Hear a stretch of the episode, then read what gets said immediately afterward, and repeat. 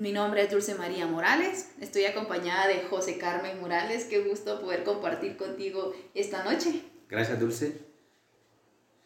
Es un verdadero gusto, amigos oyentes, estar con ustedes. Ustedes recordarán, Directo a la Familia fue un programa que estuvo en dos emisoras de radio y por la pandemia ya no pudimos continuar, pero ahora estamos acá, en esta plataforma que bien lo decía Dulce, para poder llegar hasta sus hogares con temas de crecimiento personal.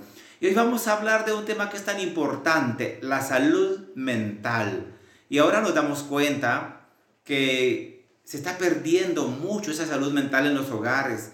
Y yo me he dado cuenta a través de los comentarios en mi cuenta de Facebook de personas que están siempre considerando que ahora hay más problemas con los hijos, problemas con el esposo y claro, se han alterado emocionalmente. Por eso es tan importante y tan necesario abordar temas que vayan a apoyarle a usted ahí en su hogar, en esta relación con su esposo, con sus hijos, con su familia. Por eso, hoy vamos a abordar el tema de salud mental. Y para poder empezar, yo quisiera como preguntarte, en este momento está esta emergencia de, del COVID, sin embargo, ha sido como este aislamiento, el quedarse en casa, el quedarse en el hogar, muchas veces demasiado tiempo con la familia, para lo cual no hay costumbre ¿Qué crees tú? ¿Cómo crees que está en este momento la salud mental en las familias? Hay alteración, definitivamente hay alteración. Se perdió esa salud mental que es el bienestar emocional de la persona. Entonces las emociones se han alterado en la persona y se está perdiendo ese equilibrio. Y por eso queremos apoyarle esta noche con este programa. Primero hablando de qué es la salud mental. Es el bienestar emocional que tiene la persona. Y cuando se alteran las emociones, se altera la bioquímica orgánica, se pierde la homeostasis, que es el equilibrio orgánico interno, se pierde la paz y comienzan a veces los conflictos. Porque claro, nos cambió la vida la cuarentena y salimos de un estilo de vida de toda nuestra vida. Nunca habíamos estado en una cuarentena como ahora. Y es comprensible que haya ese cambio en nuestras emociones. Por eso vamos a hablar de tres columnas que sostienen la salud mental del ser humano. Son como tres condiciones básicas y que usted, amigo oyente, debería de considerar que si en alguna de ellas está mal, vale la pena ahora tomar en cuenta los cambios que le vamos a proponer.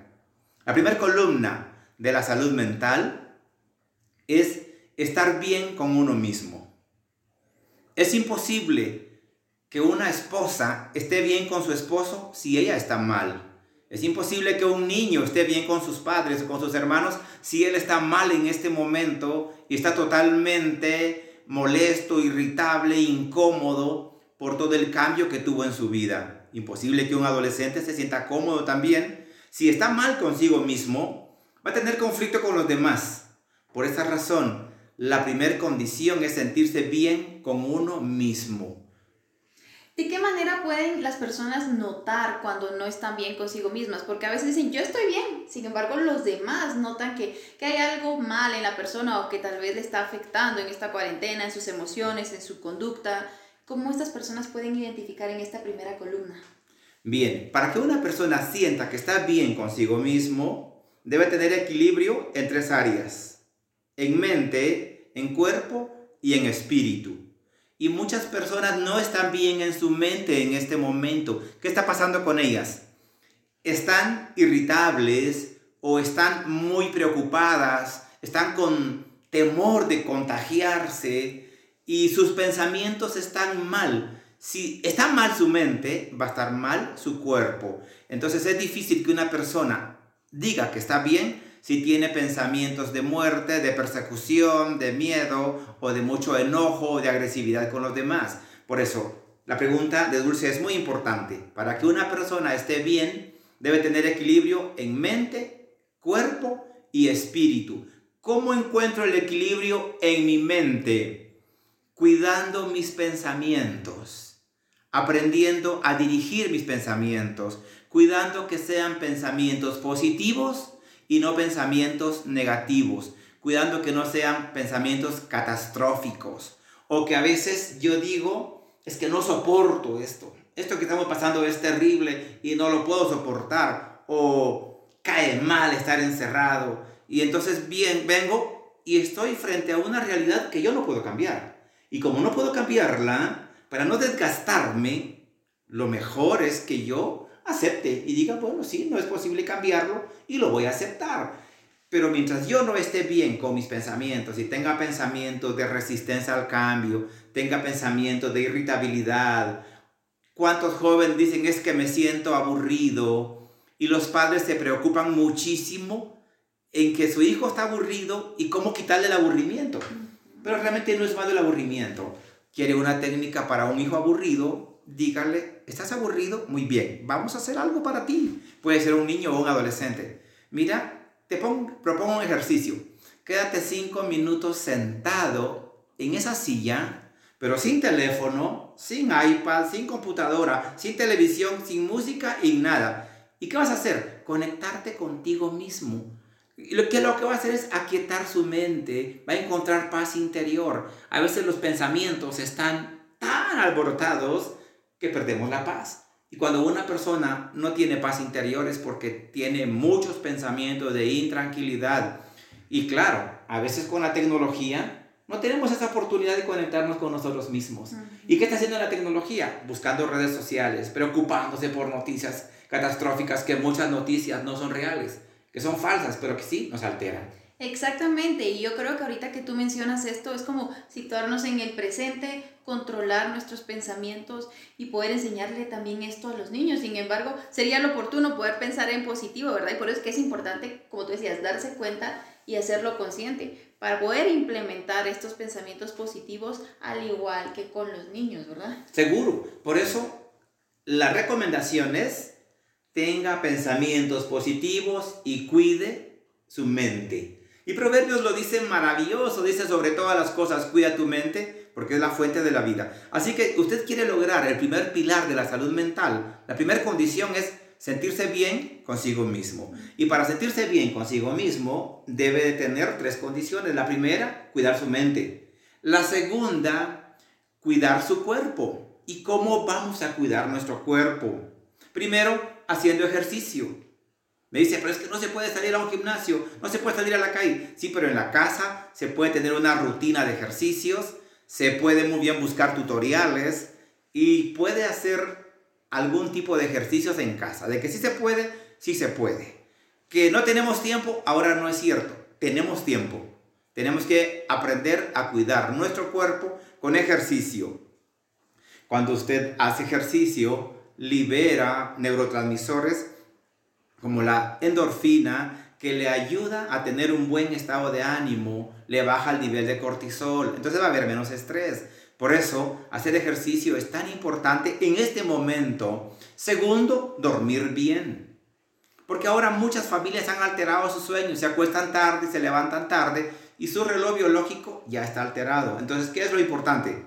Dormir lo suficiente. Ojalá dormir las 8 horas y no cambiar los horarios que, bueno, ahora como no voy a estudiar, me acuesto a las 12 y me levanto a las 10 de la mañana y me quedo en pijama todo el día. No, la idea es tener siempre los mismos horarios y siempre buscar tener una agenda establecida. Entonces cuido mi sueño para cuidar mi cuerpo.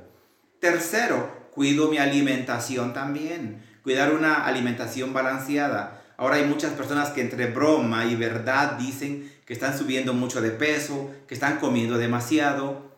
Cuando una persona tiene ansiedad, tiende a comer más. Claro, tiende a subir de peso, porque a veces el cuerpo no le está pidiendo alimento, pero sí su mente, porque está ansiosa. Y una mente ansiosa pide alimentos y especialmente alimentos altos en calorías. A veces pide chocolates, azúcar y todo lo que tiene mucho azúcar. ¿Por qué? Porque le va a ayudar a bajar la ansiedad. Por eso, cuide su cuerpo, cuide su mente y cuide su espíritu. El ser humano es un ser humano espiritual, mucho más espiritual que material. Pero a veces nos quedamos solamente en la materia y no en el espíritu. Y cuando estoy hablando del espíritu, estoy hablando qué importante es que usted se conecte con su ser interior, que pueda tener oración, que pueda hacer meditación, que pueda siempre tener claro que su propósito lo tiene allí y su propósito es parte del espíritu, su dirección de vida, a dónde va, que ahora no se sienta como que frustrado porque han cambiado algunas cosas en su vida o algunos planes, ¿no? Siempre debe estar enfocado en su propósito, en su dirección y que a pesar de todo, a pesar de los cambios, decida ser feliz, porque la espiritualidad y la felicidad van juntas. Es parte de la vida la felicidad, pero es parte del espíritu. Entonces cuidemos, propósito, dirección y felicidad son parte de la vida espiritual del ser humano. Y recuerde que vamos a, a conectarnos mucho con nuestro ser cuando tenemos oración, cuando hacemos meditación, cuando nos conectamos con la naturaleza, cuando podemos ir a la montaña, cuando buscamos esa esencia de conectarnos con nosotros, nos conectamos con el espíritu también. Y esas tres claves entonces van dentro de la primera en la primera parte que usted nos decía, ¿verdad? De poder estar bien con nosotros mismos. Exactamente, que es el primer pilar de la salud mental. Y ahora que nos damos cuenta entonces de estas tres partes que usted nos, nos comenta, es importante el poder identificar cómo estamos en cada una y no solo darnos cuenta, sino, como usted decía, tomar esa decisión y actuar, porque de nada sirve que lo pensemos, lo sepamos, pero si no actuamos, es ahí donde está el cambio también, ¿verdad? Porque nuestro propósito es dar la información adecuada, las recomendaciones prácticas para las familias, pero el otro 50% va a ser lo que usted va a hacer desde hoy en adelante. Aunque sea un pequeño cambio, va a marcar algo muy grande, los grandes cambios que van a ser positivos si usted aplica cada una de estas cosas, ¿verdad, Claro, Dulce, así es. Y lo importante aquí es que programa directo a la familia es una psicología práctica que le estamos dando técnicas bien prácticas para poder hacer cambios. Quiere sentirse bien consigo mismo, comience con cuidar sus pensamientos, con cuidar su mente, con cuidar su cuerpo y cuidar su espíritu. Y por supuesto que estar bien consigo mismo tiene que ver con su autoestima. Cuánto me acepto, cuánto me amo, y cuánto valgo. Exactamente, incluso aquí en los comentarios, incluso si usted desea poder ponernos alguna pregunta o algún comentario, por supuesto que es bienvenido y vamos a estar contestando. Por ejemplo, Oscar López nos decía que cómo poder iniciar una meditación, ¿verdad? Y, que realmente es propicio, así como decía usted, el poder como manejar los pensamientos, tener pensamientos positivos, la meditación muchas veces también ayuda. Mejor si es en un momento en el que usted está tranquilo, poder tomar una postura cómoda y aprender dependiendo de qué línea de meditación decida usted seguir, también dejar los pensamientos, dejarlos ir, porque muchas veces inconscientemente empezamos a juzgar, a juzgar de manera automática. Entonces yo creo que eso también se engloba muy bien en esta primera parte. Sin embargo, son tres. ¿Cuál sería la segunda?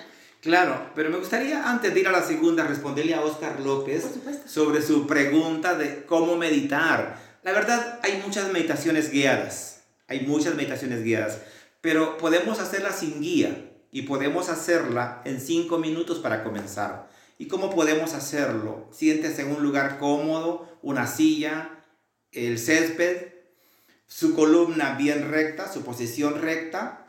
Si fuera posición loto sería mucho mejor, cruzar las piernas sentado y tener las manos para arriba. A veces se recomienda juntar el dedo índice con el pulgar, porque lo que hace es también sacar la energía negativa que se está acumulando. ¿Y qué hago? Cierro los ojos. Se puede meditar con los ojos abiertos, pero si medito con los ojos cerrados tengo menos distracción. Entonces me conecto más conmigo mismo. Y ahora que estoy con la columna erguida, con mis pulgar con el índice juntos sobre mis piernas, ahora cierro mis ojos y comienzo a inhalar. Inhalo suavemente.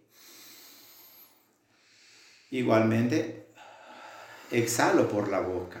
Ojalá cuidando que cada vez que inhalo, expando el abdomen y cuando exhalo, lo voy a contraer. Quiere decir que de esta manera hago una respiración diafragmática. Y esta manera nos ayuda a poder conectarnos y a poder meditar. Lo más difícil de meditar para el ser humano es que la mente sigue trabajando. Nuestra mente produce un promedio de 60 mil pensamientos en el día.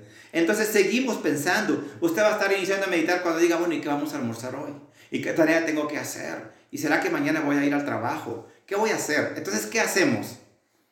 Dejar pasar todos los pensamientos. Imagínese que usted está bajo el mar y ve cómo pasan todas las olas arriba. O está usted acostado en el césped y ve cómo las nubes pasan. ¿Qué tiene que hacer? Aquietar su mente, dejar que todos los pensamientos pasen, no capturar ninguno, no tomar ninguno. Al principio cinco minutos le van a parecer largos, después van a poder ser 10, van a poder ser 15, 20 minutos. Así que, respondiéndole a Oscar, meditar no es nada complicado, pero nos va a ayudar muchísimo a cuidar nuestra mente en este momento. Muy bien, ahora sí vamos a la segunda columna, ¿verdad? La segunda condición para tener salud mental es tener buena relación con los demás. Y recuerde, es imposible tener buena relación con los demás si tengo mala relación conmigo mismo. Es imposible. Yo no puedo tener una buena relación con mi esposa, con mis hijos, con mis hijas, si estoy mal conmigo, si estoy frustrado, si estoy enojado conmigo, si estoy agresivo. Imposible, no voy a poder tratar bien a los demás. Entonces, aquí la clave es, si estoy bien conmigo, entonces busco estar bien con los demás, conectarme, tener una buena relación con los demás. Muy bien, y ahora que, bueno, yo creo que el grupo con el que más hay interacción por estar en casa es con la familia. Pero cuando hay un miembro de la familia que está mal, ya seamos nosotros o alguien más, digamos, en muchos casos es la persona y puede hacer sus cambios porque él toma sus decisiones y tiene la voluntad. Sin embargo, si es otra persona de la familia la que está mal, la que está afectada, ¿qué puede hacer uno como miembro para ayudar a esa otra persona? Claro, aquí la afección a la que se refiere Dulce es una afección emocional. Definitivamente, cuando un miembro de la familia está mal, el sistema familiar se ve alterado. Entonces, si yo, por ejemplo, estoy ansioso, voy a afectar a todo mi núcleo familiar, a todos los miembros de la familia, porque la familia es un sistema. Entonces, ¿qué hay que hacer? Buscar ayuda para esta persona. Pero ¿qué vamos a hacer los demás? Comprenderlo. Porque a veces no comprendemos a la persona que está enferma emocionalmente. Ah, no, vos estás chantajeando. Lo que pasa es que estás manipulando. Lo que pasa es que estás llamando la atención.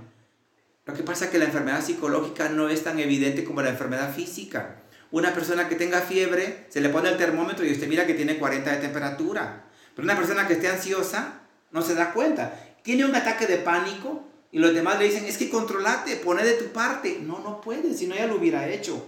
Entonces los demás tienen que ser comprensivos con esta persona que está mal. Primero comprenderla. Y aquí viene una palabra bien clave, la empatía. La empatía es la capacidad que tengo de comprender a los demás. Ojalá pudiéramos ser comprensivos con todos, comprensivos con los demás y poder tener esa empatía de poder comprenderse unos a otros. Hoy la familia ha perdido el equilibrio porque como sus miembros entraron en disfunción, entonces difícilmente hay comprensión entre sus miembros.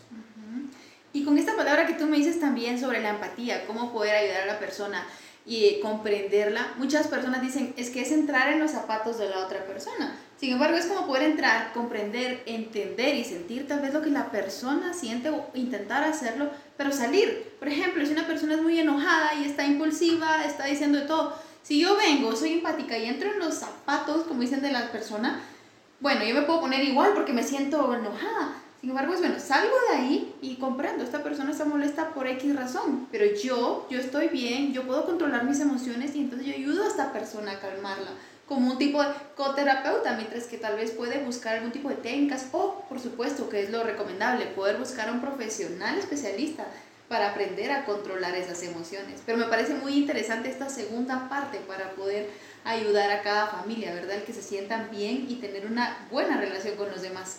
Exactamente, por eso es tan importante esta comprensión, esta empatía, para que si alguien está mal, poder comprenderlo. Por ejemplo, ahorita un niño se pone irritable desafiante, no quiere obedecer. Y ese niño porque está mal, porque está en aislamiento, ya tiene cuatro meses de estar en aislamiento. Y a veces el adulto no comprende eso. Entonces lo que hace es a veces regañarlo, gritarle o pegarle. Mientras que lo que quiere es ser comprendido. Y si mamá le dice, mira, yo comprendo cómo te sientes y sé que esto nos está afectando a todos, pero vamos a salir de esto y ven, vamos a jugar de, de algo. ¿Qué pasa? El niño va a bajar su irritación pero si en lugar de eso le pego o lo regaño, se va a poner peor. Por supuesto, y tú tienes toda la razón en este aspecto, y que es realmente los dos, porque es de doble vía esta relación. Tal vez el niño está desesperado de estar en casa, de, de no poder jugar, de ver a sus amiguitos, de no ir al colegio. Sin embargo, tal vez esta madre y este padre ya están desesperados de tener todo el tiempo a sus hijos ahí o no saber cómo poder interactuar, ¿verdad? Entonces es como comprender a los demás y por supuesto regresar a la primera parte, comprendernos a nosotros mismos. Exactamente, definitivamente. Por eso el primer pilar es la base. De ahí parte lo segundo, que es el poder tener una buena relación con los demás. Entonces, cuando yo tengo una buena relación con los demás, puedo lograr el tercer pilar tercer, el tercer pilar de la salud mental es poder afrontar las dificultades con serenidad. En este momento hay una gran dificultad para la familia. La familia se alteró. ¿Y por qué muchas familias en este momento están en crisis? Están disfuncionales, tienen conflictos, esposos que están peleándose, ha aumentado la violencia intrafamiliar, porque se perdió el primer pilar se perdió el segundo y claro, ahora ellos no están pudiendo afrontar con serenidad una pandemia. Al contrario, ellos entraron en conflicto, pero porque no están bien consigo mismos, se perdió la relación con la familia y ahora el tercer pilar no lo pueden lograr. Exacto, es como esta base que no estaba bien cimentada. Y yo creo que esto va muy bien de la mano con este término de resiliencia, que quiere decir poder afrontar las situaciones difíciles, como tú muy bien lo dices y muchas personas dicen, bueno, es que yo ya tengo estos problemas y yo tal vez ya nací enojada y yo ya no puedo cambiar. Creen que ya es permanente ese estado en el que estamos, la forma de ser, su personalidad. Sin embargo, esto se puede moldear de muchas maneras en las que pueda tener una mejor canalización efectiva, ¿verdad? ¿Cómo estas personas pueden aprender a afrontar esta situación que sigue siendo difícil? Y no solo esta, sino a, lo largo de la vida muchas situaciones difíciles se van presentando en nuestras vidas, ¿verdad? No solo nada de los demás. Entonces, ¿cómo poder aprender a afrontar estas situaciones difíciles? Claro, tienen que buscar herramientas para poder aprender a manejar. Y tenemos que volver a la base, tenemos que volver al principio. Bueno, no soy resiliente, no tengo capacidad de enfrentar la adversidad en este momento. Entonces, primero, busco la relación conmigo mismo y busco de dónde viene mi vulnerabilidad, de dónde viene mi falta de ser resiliente, entendiendo que la resiliencia es la capacidad del ser humano de enfrentar momentos difíciles. Y usted puede darse cuenta, amigo que nos está viendo en este momento y escuchando, que hay a veces dos personas que van en la calle, los asaltan a los dos. Uno entra en crisis, uno tiene trastorno de estrés postraumático y el otro no, el otro lo superó tan fácilmente y uno dice, el mismo evento afectó de diferente manera a los dos. Uno es resiliente y el otro no. ¿Por qué muchas personas no son resilientes? La mayor causa es porque vienen heridos del pasado. Es porque traen heridas o traumas de la infancia o de la adolescencia y se quedaron vulnerables. Por eso tengo que buscar en mi primer columna cómo estoy yo y cómo está mi mente, mi cuerpo y mi espíritu. Y si no, ahí tengo que sanarme. Pero si estoy bien allí, voy a estar bien en el segundo pilar. Me voy a llevar bien con los demás. Y si me llevo bien con los demás, juntos como una familia, vamos a poder afrontar este momento. Pero si estamos mal en el, la columna 1, vamos a estar mal en la 2 y en la 3 entramos en crisis. Ahora los pronósticos al terminar la pandemia es que hay mucho más problemas emocionales en las familias. Y por eso nosotros en este programa lo que queremos es darles herramientas a ustedes para poder protegerlos. Así que aquí recuerde que en el pilar 1 usted va a cuidar su mente, su cuerpo y su espíritu. Ya le dijimos cómo cuidar su mente con pensamientos positivos, con actitudes positivas, eliminando lo negativo, procurando incluso distraer su mente. Cuando esté muy aburrido, cuando esté agresivo, Busque distraer su mente y cambiar de contexto. Tiene que buscar cuidar su cuerpo. Hacer ejercicio es básico en este momento, necesario para el cuerpo. Dormir bien es tan necesario también. No se esté alimentando de tanta noticia falsa que hay en los medios. Muchos medios de comunicación lo que provocan es más ansiedad. Y usted ve en Facebook más noticias y más noticias y buscando más. Lo ideal es desconectarse de tantos medios de comunicación, lo que hacen es provocarle más ansiedad a usted. Eso es lo que hacen muchos medios, crear más miedo y crear más ansiedad. Por eso tenemos que cuidar mente, cuerpo y conectarnos con el espíritu. Busque sanar las relaciones con los demás. tener una buena relación con los demás es importante y a veces estamos irritables y a veces hemos perdido la paciencia de tratar a los demás. Por eso aquí tenemos que comenzar a comprender a los demás. Aquí dijimos que la empatía es la mejor herramienta para poder comprender a los demás, comprender que también el otro está sufriendo. Exacto, y yo creo que hasta puede ser este momento uno propicio para poder empezar a conocernos más a nosotros mismos, a veces incluso por las mismas ocupaciones en el día a día, el trabajo, la escuela, el colegio, la universidad, huimos de nuestros propios problemas o incluso puede ser en adicciones o en otras cosas. Sin embargo, es momento de poder tal vez darnos ese tiempo, ese foco de atención a nosotros mismos para identificar realmente si hay malestares y no huir nuevamente, sino afrontarlos, darnos cuenta qué es lo que está pasando. Y lo mejor es buscar las soluciones, actuar y tomar la decisión. Si usted necesita ayuda, también buscar ayuda. Habemos profesionales que le podemos ayudar en ese caso porque no solamente es luchar contra eso, sino afrontarlo, es decir, aceptarlo y aprender a poder superarlo para que no sea una debilidad, sino que al contrario, de eso aprenda y pueda ser una fortaleza y poder empezar con lo que les decimos hoy, ¿verdad? Con estos tres pilares fundamentales que, que nos deja José Carmen, en el podemos empezar a cambiar nuestros hábitos, nuestros hábitos alimenticios, el ejercicio, el dormir mejor, porque ahorita puede que en algún momento amanezcamos motivados, ¿verdad? Que amanecemos a veces con ganas y que hoy sí voy a hacer ejercicio, hoy sí voy a dormir bien, voy a cuidar mi alimentación, pero el otro día tal vez ya no. Y no tenemos que depender de esa motivación, sino volverlo un hábito, que sea una disciplina. Porque entonces cuando hay disciplina, aunque no haya motivación, vamos a poder repetirlo y lograr que sea consistente y que podamos tener, por supuesto, unos resultados efectivos y favorables para nuestra salud, tanto física como mental en su momento no le dan esa importancia muchas veces a la salud mental, pero a veces esos efectos se ven ya en, en, el cuerpo, también en el cuerpo físico, se ve muchas veces también ya reflejada esa salud mental, ¿verdad? Seguro, porque claro, el cuerpo comienza a expresar el conflicto que tiene la mente y una persona que tiene problemas en su salud mental empieza a tener problemas físicos, dolores de cabeza, puede tener problemas de colon irritable, problemas del estómago. ¿Cuántas enfermedades que son psicosomáticas? Psicosomática quiere decir que tienen un origen en la mente y que son enfermedades psicológicas que las expresa el cuerpo. Por eso, amigos oyentes, en esta oportunidad le hemos traído en este programa la salud mental en la familia. Y les recomendamos luchar por no perder la paz, no perder la paciencia, no perder la armonía en su hogar. Recuerde que el primer pilar es estar bien consigo mismo. El segundo es estar bien con su familia. Y el tercero es juntos vamos a enfrentar esta cuarentena. Que claro que lo podemos hacer juntos. Pero si no nos cuidamos y si no nos protegemos, tenemos el riesgo de poder contagiar a otros también. Por eso es importante estar unidos en familia y saber que juntos podemos salir y que mi responsabilidad es compartida. Si yo me descuido, descuido a mi familia. Y recordar que mis derechos terminan cuando comienzan los derechos de los demás. Entonces yo tengo derechos y obligaciones de proteger a mi familia.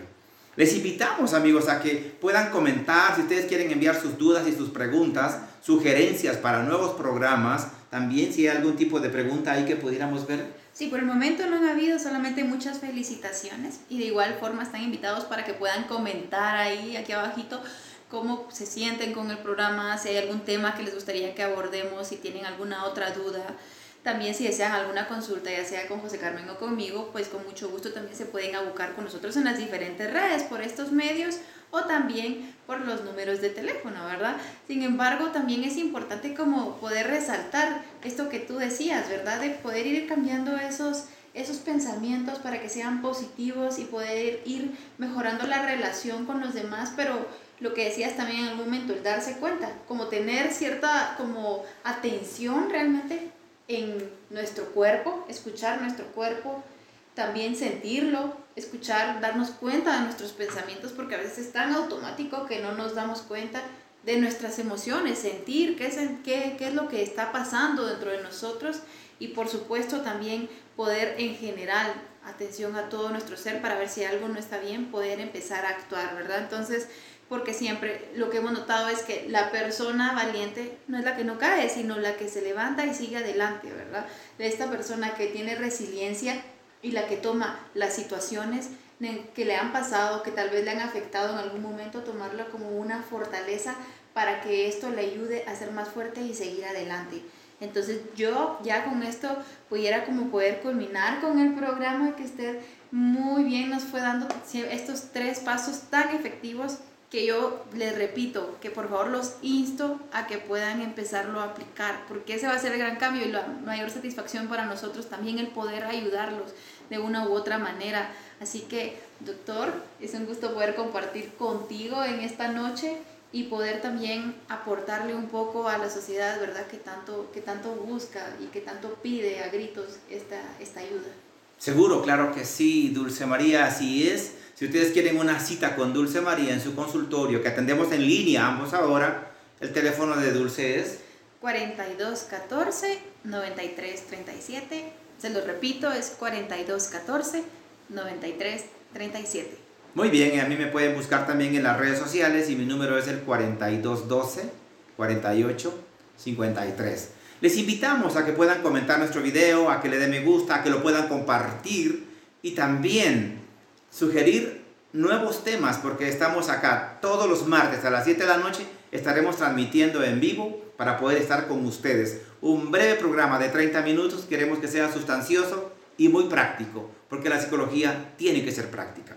Así que hasta la próxima con un nuevo tema. El próximo martes vamos a estar abordando cómo tratar a los niños y adolescentes durante la cuarentena. Porque nos han dicho, ya no soporto a mis niños, están rebeldes, están agresivos, no me hacen caso, están desesperados. Igual los adolescentes, les vamos a dar herramientas a los padres, ¿verdad, Dulce? Excelente. Para que puedan tratar a esos niños, para que los traten bien, que los comprendan, pero también que los niños respeten a sus padres, que les obedezcan y que no desafíen su autoridad, para que haya armonía en la familia. Exacto, y como tú dices en alguna ocasión, pues nadie enseña a ser padres. Y qué mejor que con este programa directo a la familia poder llegar directo a su hogar y aprender cómo poder manejarlo, cómo en este núcleo de la sociedad, que es la familia, donde aprendemos los valores, los buenos hábitos, poder llegar a tener ese bienestar. Qué rico poder llegar a casa y sentir, estoy a salvo, estoy bien, me siento tranquilo. No llegar y otra vez, ay, ya no quiero llegar a la casa, hay conflicto, ¿verdad? Y ahorita que no hay otra opción.